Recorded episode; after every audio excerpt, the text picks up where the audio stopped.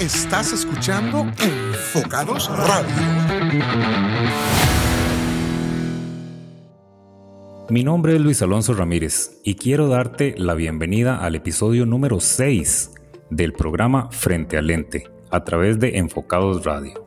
Este es un episodio, un espacio dedicado a todas las personas que desean vivir esa experiencia fotográfica frente al lente. Y hoy tengo un invitado muy especial.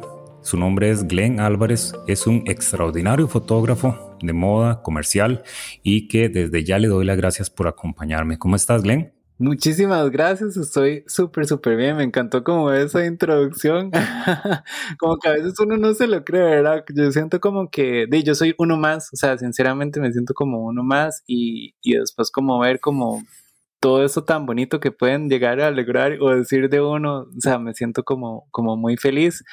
Eh, hoy ha sido un día como apresurado, ¿sabes? Pero estamos aquí, ya estamos listos y, ready to go.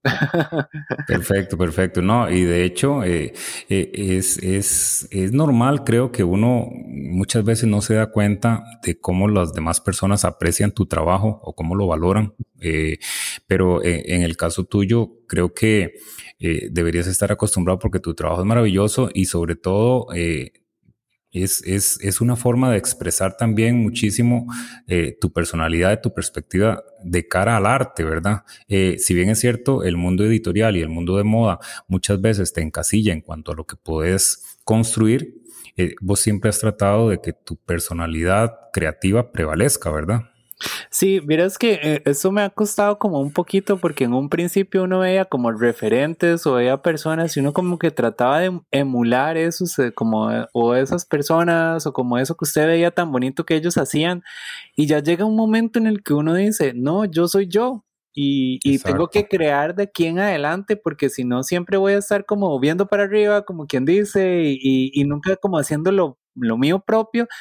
Y desde que como que se soltó eso en mi cabeza, yo no he visto como, y, y como que no veo como a, a, alguien más o como una competencia o como algo así, sino como que veo como proyectos, como hoy tengo unas fotos, qué chida, qué quieren hacer, bueno, vamos a hacer tal y tal cosa. Eso en el caso cuando es algo más como creativo, pero cuando es algo como más comercial, es como que vos te tenés como el guion o a lo que dicen que hay que hacer y, y lo hacemos y punto. En realidad yo, yo lo siento como muy sencillo.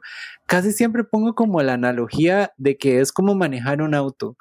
Eh, vos llegás y al principio está como uno muy interesado como en, en, el, en, las marchas, que se en primera, en segunda, en tercera, que si metí bien el clutch, que lo hice, que no sé qué, que la la la, que si metí el freno de mano, que no, que y ya llega un momento en el que usted ahorita se puede montar al carro, ir al supermercado y volver si usted no sabe ni qué marcha metió, ni si puso el freno mano, no, ya uno lo hace como que usted se encarriló y lo hizo, ¿verdad? Y es como muy parecido eso en foto. Al principio uno está como muy atento como a los parámetros, qué que, que, que, hacer, qué, qué iluminar y cuáles eh, difusores o cuáles cosas hay que llevar y uno como así. Y ya llega un momento en el que uno ya se suelta y nada más se deja llevar y, no estoy diciendo que sean como, eh, como imprudentes, no es eso, o sea, uno siempre es muy precavido, más bien uno, uno, más bien uno como fotógrafo tiende a ser muy, muy precavido porque cualquier cosita pequeñita puede parar una producción, ¿verdad? Una batería sin cargar, una memoria que se te olvidó, o sea, eso, eso no hay que dejarlo de lado, pero es simplemente como el hecho de que uno no tiene que estar tan tenso a veces como por lo que va a pasar y después eso se refleja y uno lo ve como, ¿verdad? También en una foto, en un producto que al fin del cabo es como, ¿verdad? El conjunto de muchas personas, porque vos puedes ser el fotógrafo, pero si no llegó la modelo, no hay nadie a quien tomarle las fotos. Si no llegó el maquillista, hace falta. O sea, si no llegó la ropa, entonces se hace como un producto, un conjunto y es muy bonito, es muy bonito después ver como eso, por eso te decía que yo me siento como uno más, porque yo casi siempre que veo una foto es como yo fui parte de ese equipo, o sea, yo fui que tomé la foto, pero bueno, igual está la persona que se que, que, puso el rostro y el que puso el maquillaje, porque sin ellos uno no, sí, no es nada, es alguien con una cámara.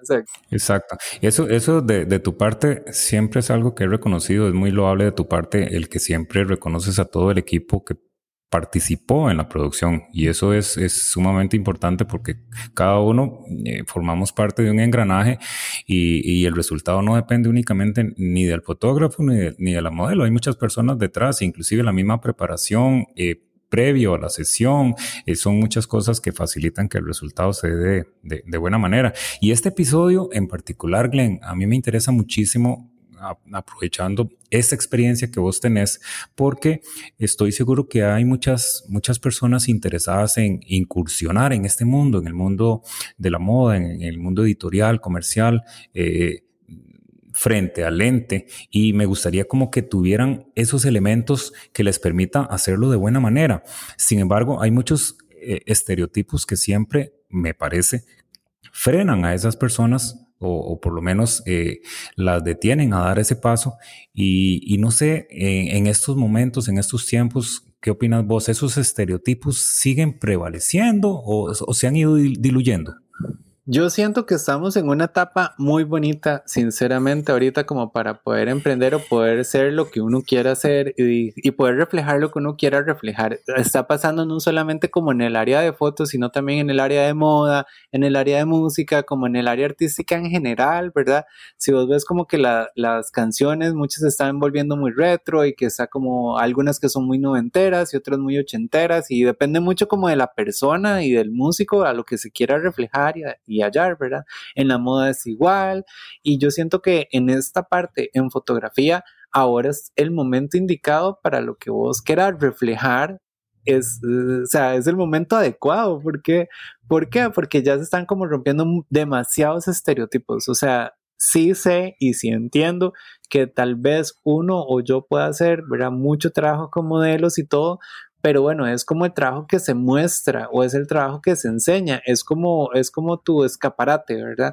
Es lo que usted va a enseñar, son como los queques que ponen en la vitrina, ¿verdad? para que la gente se sienta tentada a entrar. Sí, tu carta de presentación. Exacto, exacto, es la carta de presentación independientemente del trabajo que hagamos, ¿verdad? Porque podemos hacer, podemos hacer desde comida, bueno, no sé, digamos, cada fotógrafo tiene sus especialidades, ¿verdad? Y sus pros y sus contras, sus nichos, ajá, sus nichos, y en referente como a ciertos temas y en el área fotográfica es muy abierto, ¿verdad? Pero yo sí siento que, que, digamos, es el momento en el que cualquier persona, sea bajita, sea alta, que sea guapísima o que no sea guapísima, pueda tomarse fotos, pueda enseñar, ¿verdad? ahorita, ahorita lo que más genera valor, independientemente de si sos guapo o no sos guapo, si es bonita o no es bonita, es el contenido y el valor agregado que vos le des a, digamos, al contenido que se estés enseñando. O sea, eso, eso para mí eso es más importante que cómo te, cómo te ves y cómo es, y como, ¿verdad? Para mí es el valor. Yo, creo que también eh, lo, lo simple y lo natural está tomando como mucho protagonismo actualmente. Eh, considero que eso es una ventaja porque esto te permite que proyectar una esencia se vuelva algo prioritario en cualquier tipo de contenido que vos quieras generar, ya sea como fotógrafo, como modelo, principalmente como modelo, ¿no, no crees vos? Claro que sí, claro que sí. Y digamos, Dentro del área de modelaje en específico está mucho como la tendencia a eso, ¿verdad? Que si uno es alto y que tiene que ser, bueno, en el caso de los hombres, que tiene que ser alto y cuadradísimo, ¿verdad? Y ojalá marcado y todo, ¿verdad? Y que sepa caminar y todo, y en las mujeres igual, que sea delgada y que tenga cintura y que todo esto, ¿verdad? Y sí, o sea, no hay que mentir que hay un mercado para eso, genial, todo bien, pero hay un mercado todavía más grande para las personas que no son así. O sea, entonces no, no es una excusa porque la mayoría de personas más famosas en el mundo no son así, no son perfectas. Si usted las ve, ¿verdad? Son como personas normales que están creando, que están trabajando, que tal vez a veces están hasta en el ojo público, pero es súper sencillo, ¿verdad? O sea, es más un tema de esencia, básicamente. Es más como enseñar, es como ver, es como ser muy sincero. La gente siente cuando vos estás engañando, cuando se está haciendo algo que usted no es, eso se refleja y se refleja demasiado cuando uno es sincero y realmente uno es como uno. De cuento un poquitito, a mí me pasó al principio y creo que eso lo comentaba al inicio. O sea, yo antes como que veía y decía, yo quiero ser como tal fotógrafo, voy a ver qué hace, a dónde va, qué eso, qué chía como emular eso. Y al fin y al cabo terminaba como haciendo una imitación de alguien más y no, o sea, yo tenía una esencia y esta soy yo. Y, y, si a mí me gusta como compartir chistes en mis historias y que a, alguien no le gusta, pues bueno, eso soy yo. O sea, si me quieren seguir, pues síganme. Y si no, pues bueno, el, el Instagram es muy grande, ¿verdad? y que puedan seguir a personas, ¿verdad? Entonces, y se quedan las personas realmente que quieren ver como tu contenido, que sos vos, o sea, y, y, y, no es como que sí, postee toda su vida, no, o sea, postee lo que usted sienta o, o, o póngalo o se refleje lo que usted sienta más tranquilo, no se sienta forzado a poner cosas que no son, a poner situaciones que no existen, que eso pasa montones, ¿verdad? Como para crear, ¿verdad? Y así enseñar algo que uno no es. Inclusive desde el punto de vista también comercial, como vos decías, Glenn, creo que muchas marcas, muchas empresas, cuando están generando algún tipo de publicidad o pensando en promocionar algún producto, también están pensando en eh, utilizar modelos en donde prevalezca una esencia más, más natural. O sea, si bien es cierto, como vos decías, hay estereotipos en cuanto a estética y en cuanto a figura de los modelos, eh, pero ya eso como que se ha ido perdiendo un poquito porque creo que las marcas le están apostando a las masas y las masas que, y son personas que, que quizás no reúnen esos estereotipos y aún así se generan producciones y se generan imágenes maravillosas en donde prevalece la esencia de estas personas. Y no es como, como por justificar ese tipo de producciones, pero sí veo que les funcionan. O sea, uno ve, o sea, uno ve porque la gente a veces es medio así, ¿verdad? Que llega y dice, es que saquen a gente normal y sacan a gente normal y la producción no tiene nada de alcance. Y en la siguiente sacan a la mega modelo, mega top, así, a la más famosa y pa, todo el mundo tiene que ver con la producción, ¿verdad?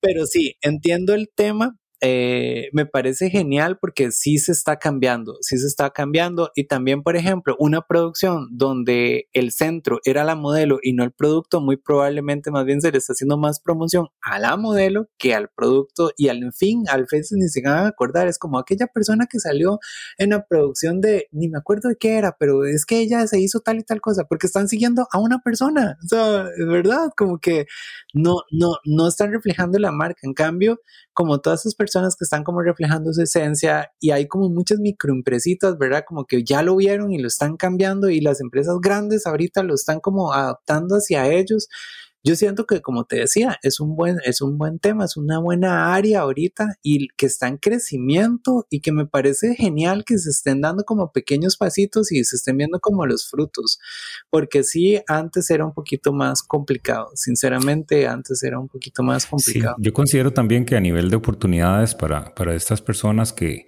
que les gustaría incursionar en este mundo, como vos decís, eh, es un momento idóneo, precisamente por ese cambio que se está dando. Y también porque creo que eh, ante la masificación de imágenes que se ha dado, digamos, en estos tiempos, pues ahora lo que impacta más es la parte creativa, ¿verdad? aparte de, la esencia, que es lo que mencionábamos, eh, un mensaje honesto, un contenido de valor, pues siempre eh, en la parte creativa ha tenido muchísimo peso. Eso, eso es algo que vos siempre has cuidado, ¿verdad? Ese elemento en todas tus, producciones, esa parte creativa. ¿De, de, dónde nace esa creatividad en, en Glenn Álvarez? Vea, y eso es súper curioso porque a, mí, a mí me parece y yo siento que vamos al mismo tema del conjunto, ¿verdad? O sea, para mí una producción somos un grupo de gente y normalmente antes de una producción hay como mucha conversación, inclusive antes de una producción como comercial, ya sea para tienda o para lo que sea, ¿verdad? Siempre tiendo como a hablar un poquito yo les digo, mira, hablemos ahorita, me interesa demasiado al principio como que quede todo bien claro y plasmar como eso que ustedes quieren transmitir, porque eso es lo importante, o sea, que las personas queden felices y que haya como ese factor de diferenciación que digan, sí, que chiva trabajar así, ¿por qué? Porque siento que da como el paso más. Yo lo hice con esa intención, de un pronto a otro se empezó a reflejar cosas que eran como diferentes y más creativas, como te decía, no lo hacía con intención de ser súper creativísimo, pero o sea, yo siento que es como un fruto de, yo lo vi al revés, o sea, ¿por qué? Porque pasa mucho en el área de fotografía que uno dice, no, si no tengo una idea súper creativa, no me voy a hacer hacer esas fotos y no me voy a ir a tal lado. Y más bien como que eso después se vuelve una restricción para vos avanzar.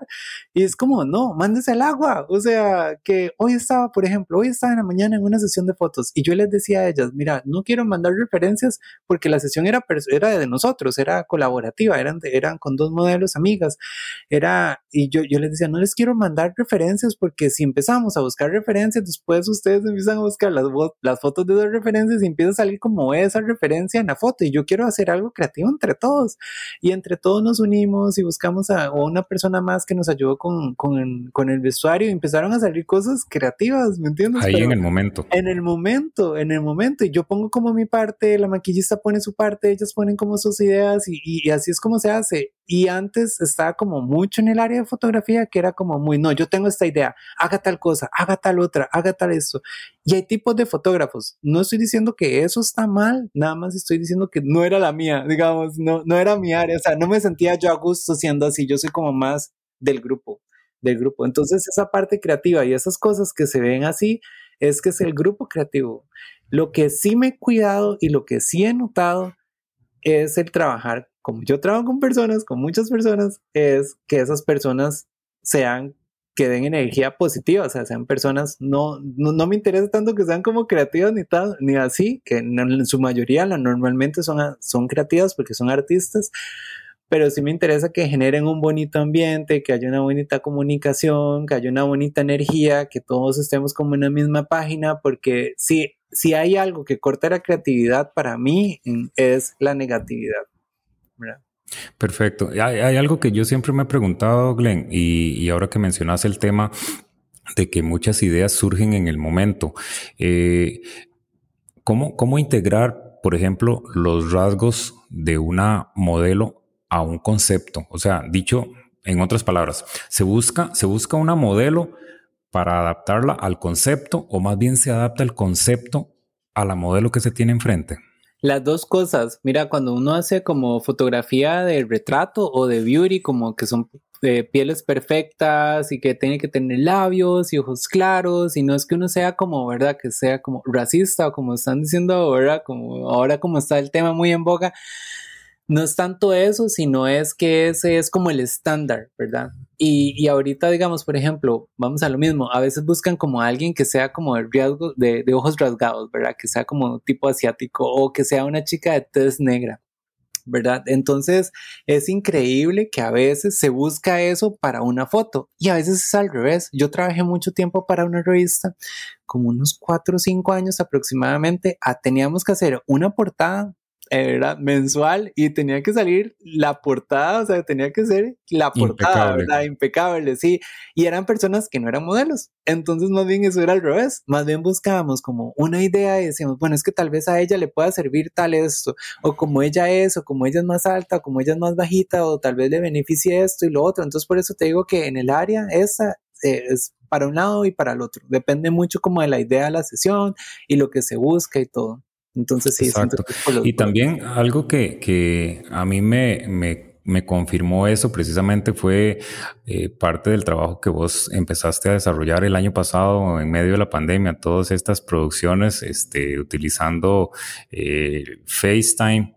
Eso, eso me pareció increíble, cómo incursionaste en, en, en, esa, en esa dinámica, porque eso abrió más una oportunidad no solo para mantenernos activos, ¿verdad? Sino también que nos confirmó que para tener resultados hermosos no se requieren necesariamente grandes producciones, sino es más que todo un tema de una actitud correcta, ¿cierto? Cierto, cierto. Independientemente, y lo que me gusta mucho de todo lo que pasó era que independientemente del idioma, o sea, uno podía como crear una comunicación porque la comunicación yo siento que a veces es más de energía y del momento y el que, y el que queremos hacer que una cosa idiomática, o sea, eso es una barrera que se sobrepasa como cualquier otra barrera, ¿verdad? Si usted lo ve como una barrera imposible, ahí va a estar, pero si usted lo ve como una, una barrera que lo vamos a lograr en un momento, se sobrepasa y se acabó, ¿verdad? No hay más, siempre lo he visto así. Y el tema de los FaceTime, sí, o sea, hace un año estábamos todos encerrados en pandemia y nos costó como, digo, un poquito el tema de crear, ¿verdad? Estábamos en la casa y ocupábamos como crear y salió como todo ese tema y yo decía, qué bonito como el poder hacer esto, ¿verdad? Todos, todos encerrados y poder producir, ¿verdad? Entonces sí, sí, sí, fue espectacular, conocí gente de muchas partes del mundo y se abrieron muchas oportunidades gracias a ello. Y eso sobre todo también demuestra para esas personas, vuelvo a, a la esencia de este episodio, esas personas que sueñan con incursionar en este mundo, que eh, que, muchas veces esas barreras están puestas en nuestra propia mente. O sea, muchos de los obstáculos son superables. No, no digo que no vayan a existir, pero siempre son obstáculos superables y, y esta dinámica que vos desarrollaste en plena pandemia, pues es una prueba de eso. Yo siento que era como eso, más un tema como del querer hacer que el que simplemente estar ahí sin hacer nada. O sea, era como llegar, hacer, averiguarse qué, cómo se hace, qué esto, qué el otro, averiguar con las personas que estaban ahí y se obtiene un resultado. Y es exactamente lo mismo, ¿verdad? Como decías vos, volviendo al tema de, de lo que estamos hablando, si vos querés reflejarte, si vos querés crecer, si vos querés ser, ¿verdad? Como si usted lo tiene internamente, porque hay cosas que uno tiene internamente y que uno no las hace, porque mi familia va a decir que yo soy un ridículo, porque el otro, porque mi trabajo, porque qué van a pensar, porque si usted va a estar viviendo así, va a estar viviendo de los demás. Y esas personas se van a estar comiendo esa creatividad de todas esas cosas que vos puedes compartir. Pero en el momento que usted cambia como ese switch mental, de un pronto a otro te empiezan a llegar otras personas que están como en la misma página tuya y es como muy bonito porque usted va creciendo y va haciendo, va haciendo como esas uniones y al fin del cabo somos seres sociales y así es como se va avanzando. Entonces, sí, es simplemente es un tema de quitarse miedos, de, de, porque mucho de lo que yo hago es exponer, entonces como exponerse un poquito más, ¿verdad? Básicamente es eso, pero sin tener como ese miedo, ¿verdad?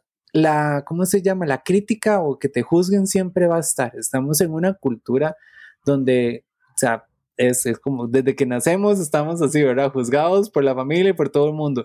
Pero eso simplemente es si vos dejas que eso te afecte. En el momento que uno cambia ese switch, empieza a enseñar un poquito más de lo que uno es y empieza como a decir, bueno, si esa persona me está juzgando es que eh, la persona a la que tiene el problema, no tanto yo, porque yo no, estoy, yo no lo estoy jugando, juzgando a usted aunque ni lo conozca, ¿verdad? Exacto.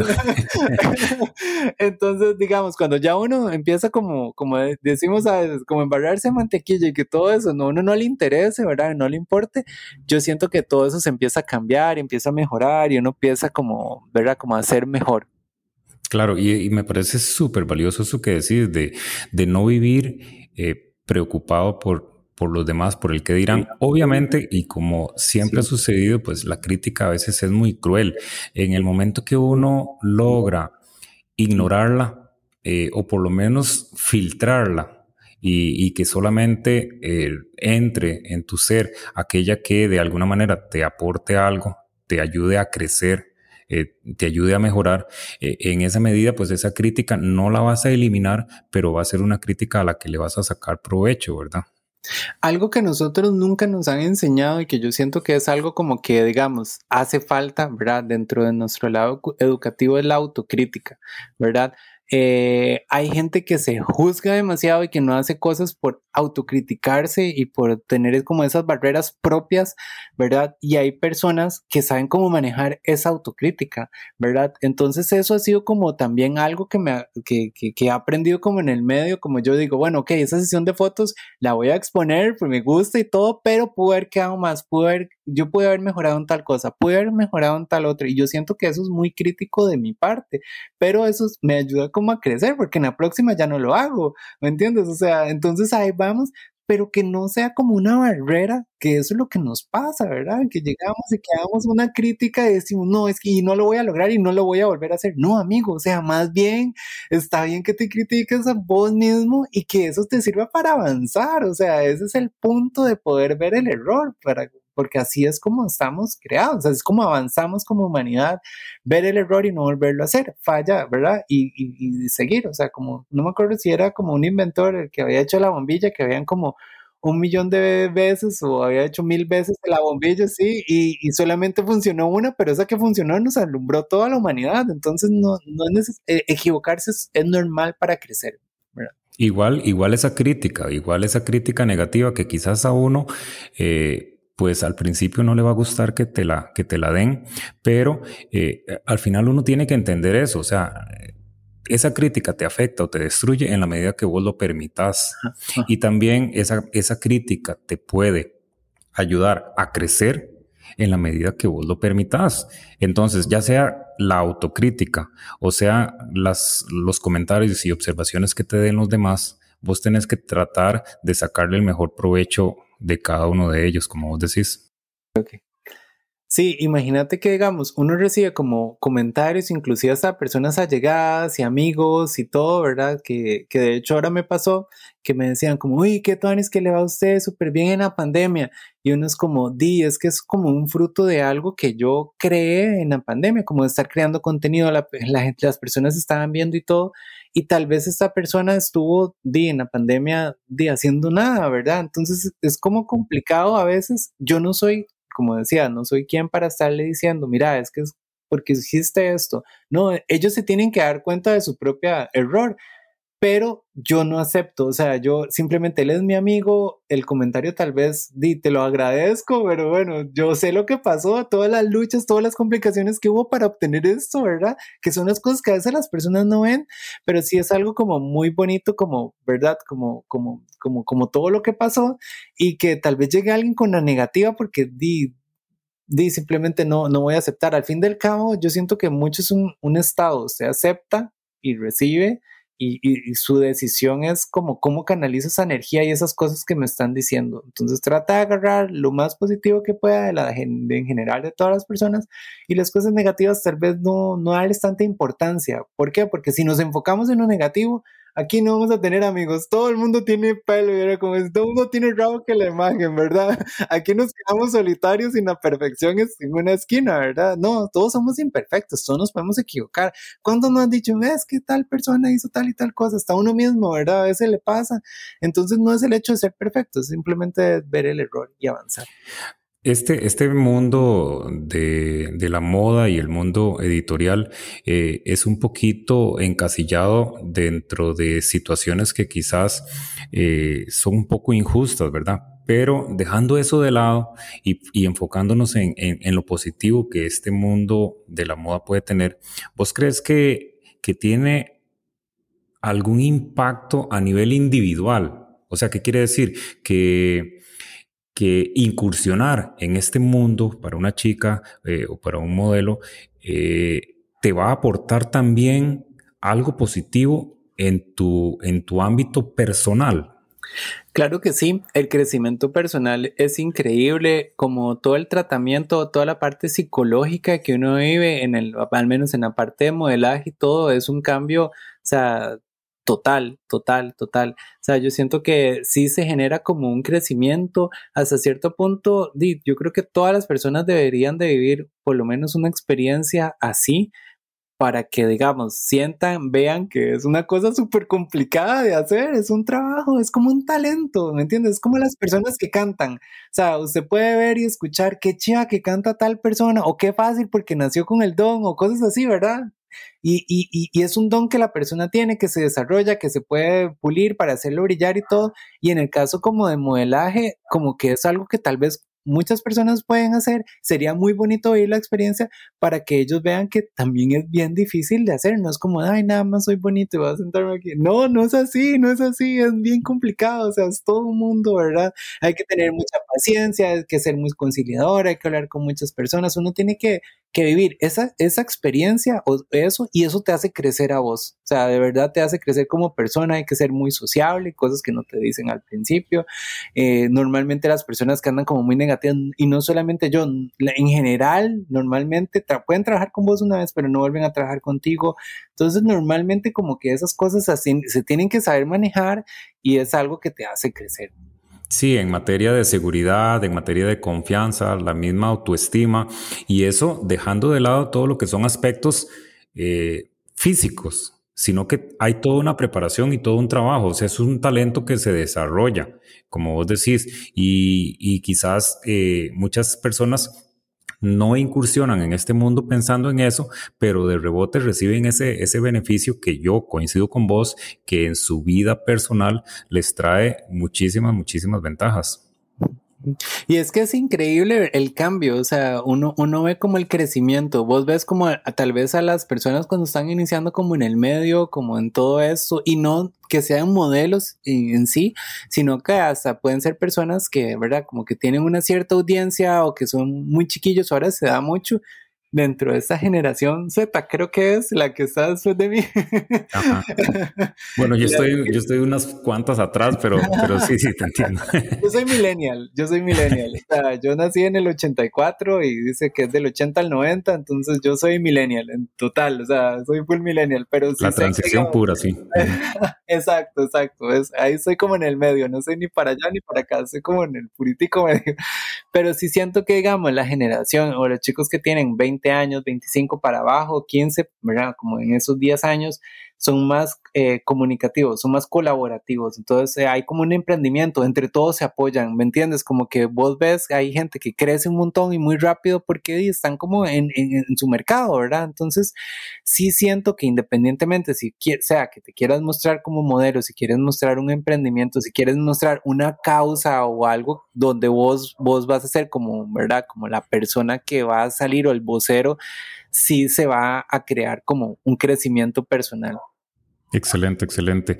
Y también muchas personas creo que consideran que tiene que existir mucha suerte de por medio. Yo, yo siempre he dicho, hay una frase que, me encanta que, que, que es curioso porque dice que entre más trabajo, más suerte tengo. Y yo, yo creo que tiene muchísima relación, o sea, no hay que creerse que la suerte viene por sí sola a traerte lo que vos estás buscando, hay que trabajar, hay que trabajar para lograrlo. Y a final de cuentas muchas personas confunden esa suerte con ese enorme trabajo que, que, que no nos damos cuenta que muchas personas eh, llevan a cabo y que de ahí los resultados que obtienen.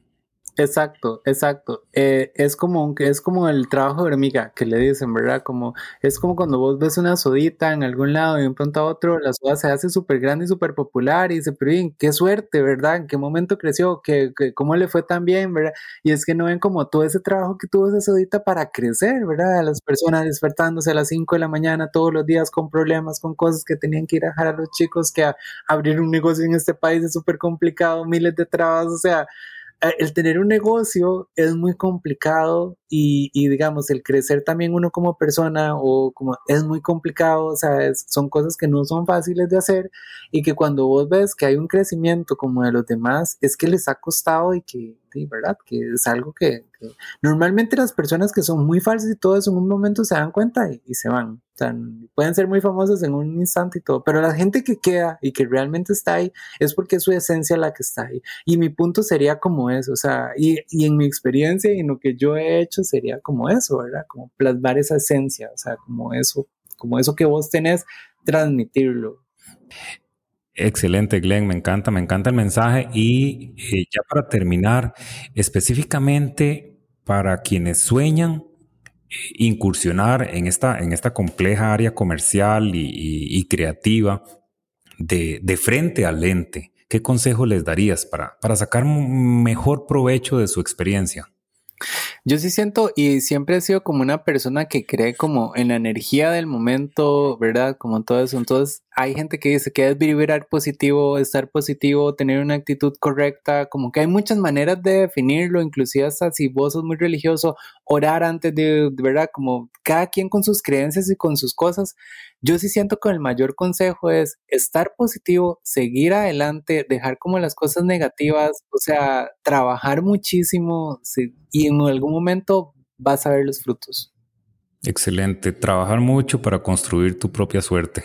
Y es que no puedo decir más porque es lo que yo hice, o sea, no, no, no puedo como dar un consejo que no haya aplicado. Entonces, básicamente es eso. En el momento en que yo cambié ese switch, al menos, ¿verdad? Y empecé como a trabajar por mí mismo, a construir algo para mí y ver algo, las cosas que me gustaban y ponerlas, independientemente si tenían engagement, si, si iban a ser reconocidas o no, lo que sea. Cuando yo empecé como a cambiar eso, todo fue cambiando en mi vida y todo fue como enrumbándose. Entonces es como el consejo que yo les doy porque fue algo que me funcionó. Excelente, no, y me parece un consejo súper valioso, Glenn, y estoy seguro, seguro que muchísimas personas de verdad lo van a aprovechar. Encantadísimo de haber conversado con vos, Glenn. Yo sé que fue un día complicado de muchas carreras, como, como muchos, pero, pero de verdad eh, creo que fue muy provechosa la plática y de verdad por eso te lo agradezco montones. No, muchísimas gracias a vos por la invitación y yo sí siento como que todos estos temas deberían de estarse tocando como más frecuentemente y que sean como temas que lo impulsen a uno a seguir adelante, que es realmente lo que vale la pena, ¿verdad? Porque a veces uno se gasta mucho tiempo como en redes sociales y viendo y el chisme y que el otro y que no, pero crezca usted, o sea, deje, deja a los demás con sus cosas y crezca usted. Entonces yo estoy muy agradecido por eso porque es una manera que uno como un poquito, como decíamos, del trabajo hormiga, que usted pueda como llegar y decir, impulsar a alguien y que sea como ese push. O sea, a mí me encantó. Entonces yo estaba aquí súper feliz. Excelente, ¿no? Y esa es la dinámica y la motivación de este programa, de verdad. Muchísimas gracias, Glenn. Muchísimas gracias a vos. Y a todos los espero cada lunes con un nuevo episodio, un nuevo invitado y un nuevo tema en Frente al Lente. Un abrazo de oso. Muchas gracias por acompañarnos. Recordá que puedes escuchar todos nuestros episodios visitando www.enfocadosradio.com. También puedes suscribirte en tu aplicación favorita. Encontrarnos en Spotify y Apple Podcast como Enfocados Radio. Te invitamos a seguirnos en Facebook e Instagram como enfocados.radio. Hasta la próxima.